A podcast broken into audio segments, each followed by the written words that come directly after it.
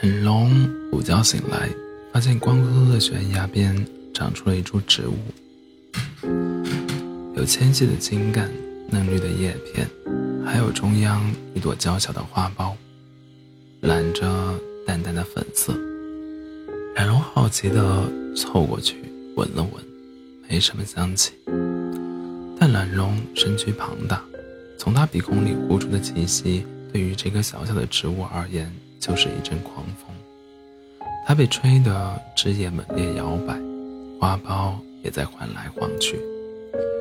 懒龙赶紧伸出爪子，捂住了嘴巴和鼻孔，憋着气继续观察这朵花苞。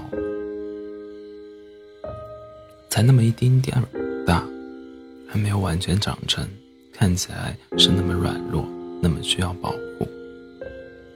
好吧，决定了。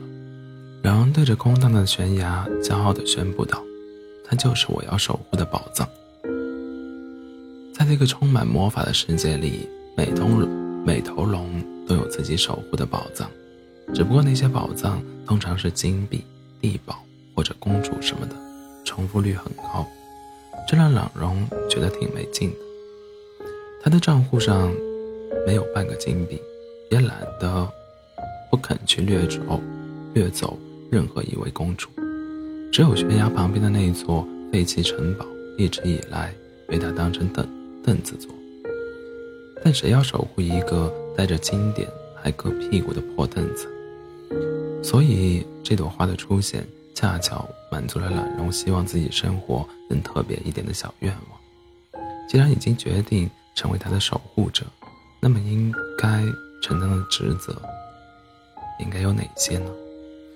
懒龙拿出了难得的认真态度，还戴上了单片眼镜，翻阅了基本园艺教材，得出的结论是：其实他什么都不用做，光是待一边儿看着就好。如果困了，趴地上呼呼睡觉也是可以的。这可真是太合懒龙心意了。他本来就一头相当怕麻烦的龙，在接下来的一段日子里，懒龙总是懒洋洋地趴在花苞附近，看着它沐浴阳光朝露，一点一点成长起来。偶尔，他还能自说自说自话的跟花苞聊聊天什么的，内心。非常愉快，难怪其他龙都老想着守护点什么东西。懒龙恍然大悟，这种生活有重心的感觉确实不一般。他倒是日子过得悠闲，不知道自己守护着宝藏的消息已经传了出去，有许多勇士正打算前来打倒懒龙，获得宝藏。虽然他们知道懒人守。懒龙守护的只是一朵小花，但按照但按照这个世界的逻辑，任何东西都会因为有了龙的守护而身价倍增。大家都相信，既然有龙愿意去守护，那么这朵小花就不会是一朵普通的小花，肯定有不可告人的特别之处，值得勇士们冒险前来拼死奋战，将花折下。很快，勇士们就成群结队的来挑战懒龙了。当然，懒龙轻轻松松的就打败了他们，用的招式非常残暴，一脚猛踢他们的屁股，将勇士们从山顶踢回山脚。被打败的勇士们灰头土脸的回到故乡，委屈的向民众描述这头懒龙是多么凶残险恶，不可战胜。而挑战失败的勇士越多，大家就越是相信那朵花一定非常珍贵，甚至出现了离谱的传言，说这朵这花能让丑人变美，盲人复明，死者回生。于是前来挑战的勇者更多了。这些意外状况让老龙很心烦，事情越来越麻烦，搅得他连午觉都睡不安生了。鉴于这也是一头没什么责任心的懒龙，他就有点想撂挑子不干了，捂着鼻子嘴巴，蹲包，蹲花苞前，小心翼翼地问道：“呃，跟你商量个事儿，我能不守着你了吗？”花苞是没办法开口说话，只能在风中沉默的摇晃。那我就当你默许了呀。冉荣想要找点小心机，踮着脚尖就想开溜。正在这时，天上下起了雨，雨滴附在花苞上，像是挂满了伤心的泪珠。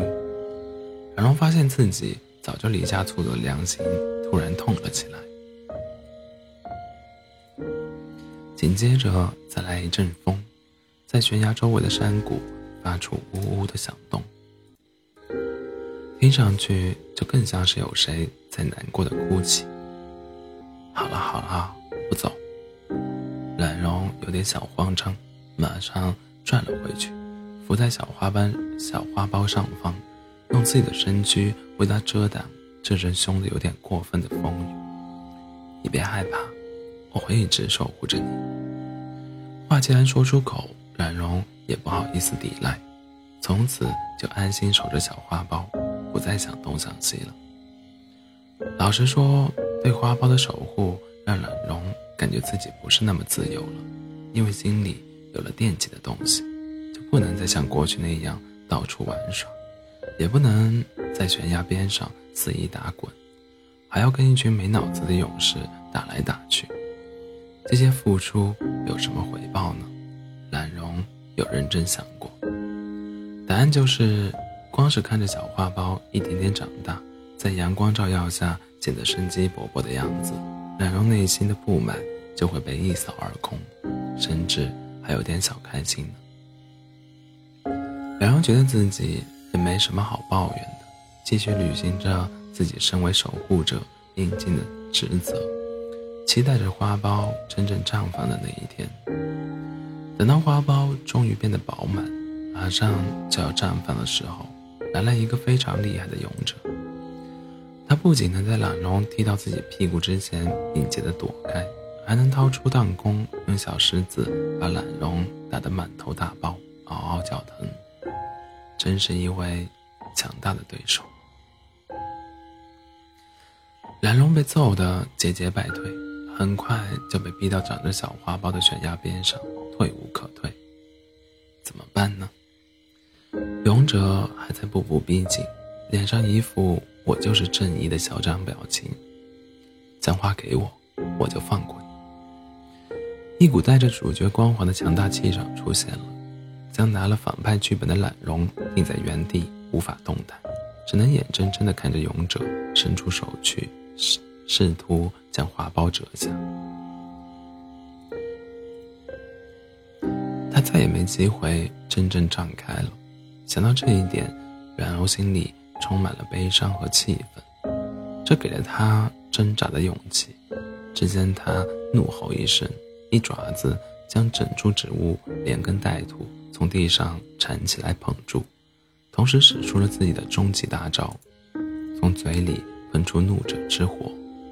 大火包围了勇者，也引燃了悬崖，也引燃了悬崖边的城堡，呼啦啦的越烧越猛，完全控制不住的四处蔓延，舔舐着整个悬崖的每一寸土地，再没没有留下任何可以下脚的地方。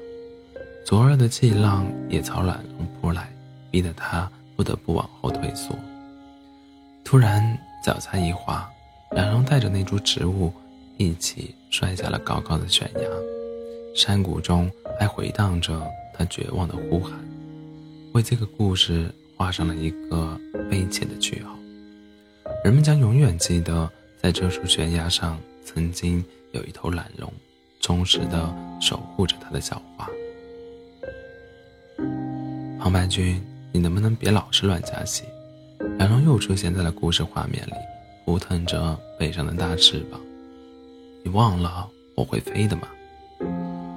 好吧，这头懒龙不仅会喷火和踢人屁股，也是长了翅膀会飞的。只不过因为平时实在太懒，连他自己都快要忘记还有这个技能了。懒龙扑腾着翅膀悬停在半空，看见被火燎掉头发的光头勇者。正哭着往上下跑，而原来的悬崖和城堡也被烧焦，烧。成焦黑一片，没法再种花了。抱歉。然后低头对小花说：“我会重新找个地方把你种下的，好不好？”